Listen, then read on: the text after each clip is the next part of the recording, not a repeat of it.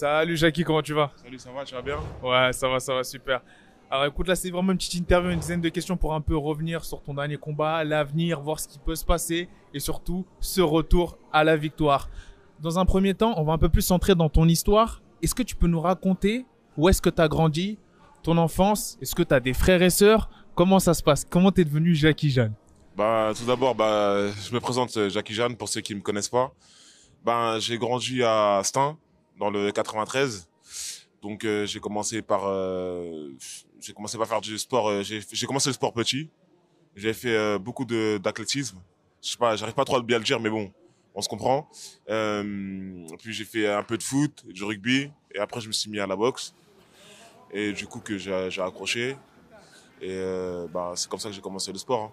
Et qu'est-ce qui t'a poussé on va dire, de passer de tous ces sports, notamment collectifs, à faire un sport individuel qui est très compliqué, notamment les sports de combat, la boxe Qu'est-ce qui t'a poussé? Qu'est-ce qui t'a attiré dans la boxe? Ben, euh, ce qui m'a attiré dans la boxe, c'est de base, c'est, bah, j'ai commencé avec des, des amis, hein. Des amis, j'ai commencé comme ça parce que j'ai, après le rugby, j'ai arrêté pendant un an le sport et je me suis mis à la boxe avec des, des amis, justement. Et, euh, T'avais euh, quel âge à peu près?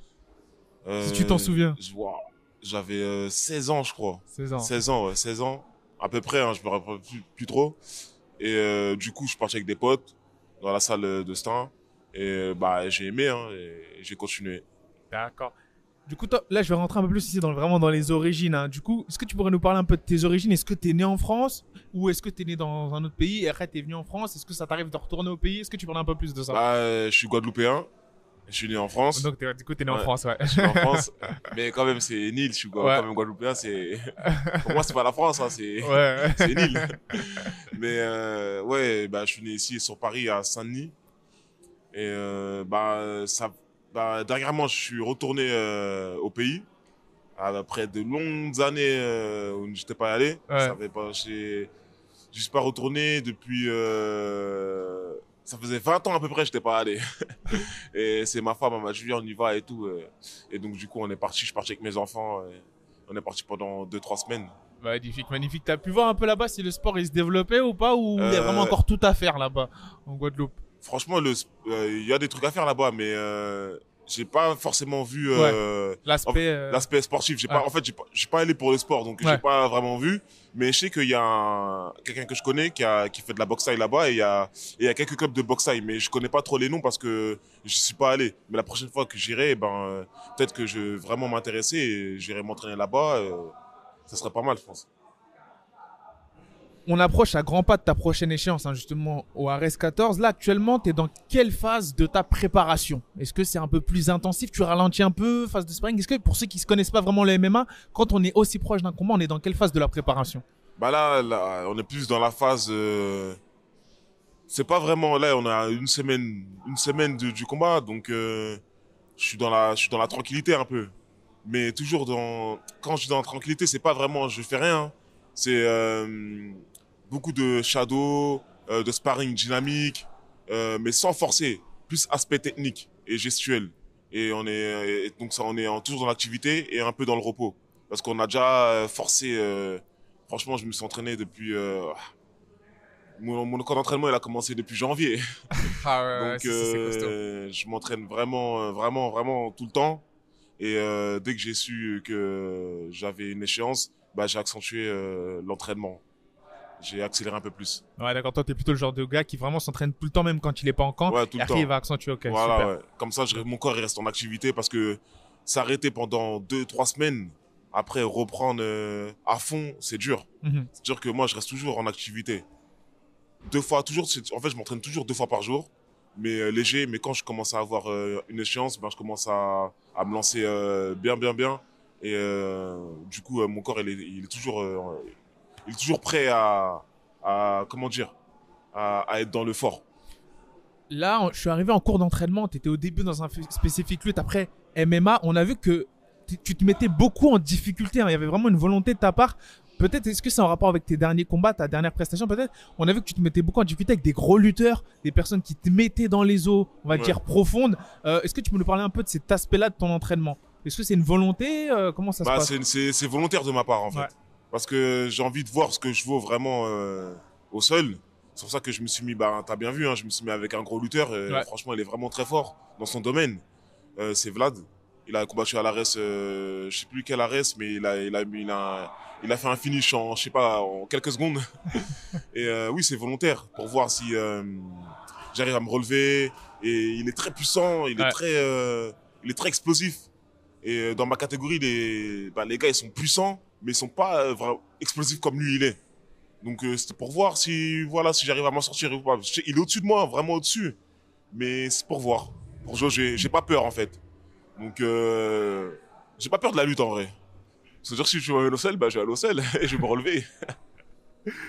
Et là, tu as parlé d'explosivité. C'est vraiment un facteur clé. Et en parlant d'explosivité, on va essayer de revenir un peu sur ton dernier combat. Moi, moi je faisais partie des gens qui, justement, m'attendaient à un Jackie Jeanne qu'on a pu voir avec les mains lourdes. Quelqu'un qu'on a vu dans tes deux premiers combats, que lorsque tu envoies les mains, ça tombe. C'est-à-dire que tout de suite, les gens, ils assistent pas. Et moi, je m'attendais à ça. Est-ce qu'il n'y a pas eu peut-être un manque d'agressivité, d'entrée de jeu qui t'a peut-être coûté cette victoire? Euh, clairement, il y a eu un manque d'agressivité de ma part. Après, euh, mon adversaire, il a été très intelligent. Il a, il a su prendre l'opportunité de combattre à, à, en shot notice. Mhm. Donc euh, lui, son, sa stratégie, c'était de m'amener au sol. Clairement, parce que sol, il était largement, euh, largement plus fort que moi. Ouais. Tandis que moi, j'étais largement plus fort que lui euh, debout. Debout. Donc sa stratégie, elle a fonctionné, mais pas la mienne. Mais bon, c'est le jeu, c'est pas grave, c'est comme ça. J'ai, ouais, tout le monde a vu que j'ai, manqué d'agressivité. C'est pour ça qu'il a pris, euh, il a pris confiance en lui. Mhm. Et comme tout combattant, euh, demain t'as un combattant en face, en face de toi et il est pas agressif, ben tu, euh, tu, euh, tu fais ton jeu tranquillement. T'affronteras cette fois-ci l'invaincu Alejandro Arcas au Ares 14. On peut voir que depuis que tu as posé les pieds dans l'organisation Ares, euh, les matchmakers, ils t'ont pas fait de cadeau. hein. Premier combat, une légende du pied-point. Ensuite, deux gros prospects t'enchaînent français par la suite avec un très gros jeu au sol. Est-ce que tu vois le fait d'avoir eu un chemin difficile d'entrée comme un avantage d'expérience potentielle sur ton adversaire ou pas du tout? Franchement, euh, Est-ce que déjà, euh, Ah. je je vais reformuler peut-être pour sa tête, est-ce Ouais. que tu penses que ça a été bénéfique pour toi d'avoir eu trois adversaires tueurs à gage dès le début dans l'organisation d'Ares ouais, c'était bénéfique pour moi parce que moi, j'ai pas peur de, du défi.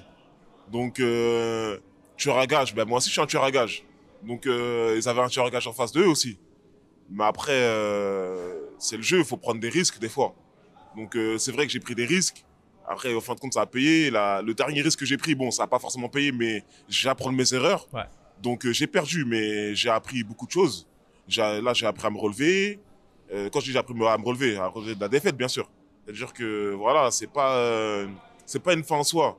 Donc, euh, en vrai, pour moi, Arès, ce qu'ils ont fait, c'est, c'est bien. Ouais. Ils me font pas de cadeaux. Pourquoi ils me feront de cadeaux, en vrai? Je suis pas leur chouchou. C'est... Peut-être que je suis leur chouchou, mais ils sont pas à me faire de cadeaux. faut vraiment me pousser à l'extrême pour voir ce que je veux vraiment. C'est pas en faisant des combats faciles que euh, je vais arriver à un moment donné, on va me mettre un mec, je vais me manger un coup, je vais tomber KO, genre, ah, en fait, euh, il est trop fort. Non, ils ont bien fait. Moi, j'aime bien. Moi, j'aime bien. Moi, j'aime bien les trucs comme ça. Bah du coup là on est actuellement au MMA Factory, au Venom, à Rungis. Euh, Est-ce que tu peux nous parler un peu de la relation que tu as avec les coachs d'ici notamment? Fernand Lopez, Benjamin Charfati, on a vu que là c'était Ben- euh, Benjamin Ouais, qui avait Benjamin. pris la séance. Est-ce que tu peux nous parler de la place qu'ils ont dans ta préparation et de leur importance en général? C'est une question ouverte. On apprend bien avec eux, on donne des bonnes stratégies, ils sont ouverts d'esprit, on peut parler avec eux. euh, voilà, donc euh, ce qui est pas mal. Il y a, des coachs avec qui on peut pas parler, ils sont fermés. Et du coup, c'est pour ça que je leur remercie déjà de, leur accueil euh, au Factory. Et franchement, c'est c'est bien. hein. Moi, j'aime bien, moi. Et j'ai remarqué que, bon, tu vois, ce sont des coachs qui font énormément de choses, qui font aussi parfois beaucoup parler dans les médias. Tout le bruit qu'il qu'il peut y avoir potentiellement autour d'eux, notamment Fernand Lopez et autres, ça, c'est quelque chose qui, pour toi, ça n'intervient. Est-ce. J'ai l'impression que quand ils font leur séance, ça, ça n'influe pas, leur énergie n'influe pas du tout sur la séance. C'est-à-dire qu'ils arrivent à faire le block-out. Ça, vous arrivez à sentir le fait que, malgré le fait qu'il y ait énormément de débats, de critiques potentiellement de près- après la dernière défaite face à, à au très haut niveau, Ouais. est-ce que tu arrives à sentir le fait qu'ils arrivent à bloquer toutes ces énergies et à mettre le maximum pour votre développement? Bah franchement, c'est comme, euh, je vais prendre un exemple. Si tu euh, as des problèmes dans- chez toi et tu vas au travail, bah tes problèmes ils restent chez toi et tu fais ton travail. Bah ce qu'ils font, ils montent pas leur, euh, même s'ils ont des problèmes, c'est, voilà, c'est pas notre problème en vrai pour eux. Eux ils sont pas là pour pour mettre leurs problèmes sur nous, sinon ça va nous déconcentrer. Donc ils font très bien leur travail. Ils savent gérer leurs émotions bien comme il faut. Donc euh, ça, franchement, c'est vraiment très fort parce que je vois sur les réseaux, euh, les médias et tout. Après, c'est le jeu, c'est comme ça. Et c'est leur euh, travail de toute façon. Donc ils sont professionnels dans ça. Donc moi, j'ai j'ai rien à dire dans tout ça. hein. Il y a une autre personne qui a une place importante dans ta carrière, hein, c'est ton sensei, justement, Ouais. Bigo, Gunnar Claude. Euh, Peux-tu nous parler un peu de ta relation avec ces derniers et de la place qu'il occupe dans ta carrière? Bah, il occupe beaucoup de place. bah, c'est comme un père, comme un frère. Euh, franchement, bah, avant ça, avant d'être avec lui, j'étais, euh, j'étais euh, de longues années euh, dans mon club de Stein à l'ancienne. C'était vraiment avant. Mais il m'a beaucoup, là, il m'a, franchement, il m'a apporté beaucoup de choses. Bah, je peux l'appeler quand je veux. Je lui dis, c'est mon père en fait. C'est mon deuxième père. Je je lui dis tout. Voilà. Je sais pas comment expliquer. C'est trop. C'est beaucoup plus que le sport. voilà, c'est beaucoup plus- que le sport, voilà. Question que j'aime souvent poser aux combattants qui ont un tempérament calme et posé justement comme toi. Est-ce que ça t'est déjà arrivé de te faire embrouiller dans la rue par des gens qui savaient pas forcément que t'étais un combattant professionnel aujourd'hui? Ah, franchement, euh, j'embrouille jamais dans la rue. Ok. Même si je m'embrouille avec quelqu'un, je vais négocier. Ouais. Je vais négocier. Je vais dire non, tranquille, ça va, c'est pas grave, désolé. Ça sert à rien, tu vois, je vais m'embrouiller pourquoi en vrai? C'est c'est souvent ce que les tueurs à gages disent justement. c'est les plus dangereux. Ils vont souvent négocier dans la rue. Du coup, qu'est-ce qui t'inspire au quotidien Parce qu'on voit que les entraînements sont très compliqués. On voit que vous faites énormément de sacrifices. Notamment toi, t'es pas un heavyweight, hein, t'es en lourd Ouais. léger. Du coup, il y a quand même des sacrifices à faire sur la jet.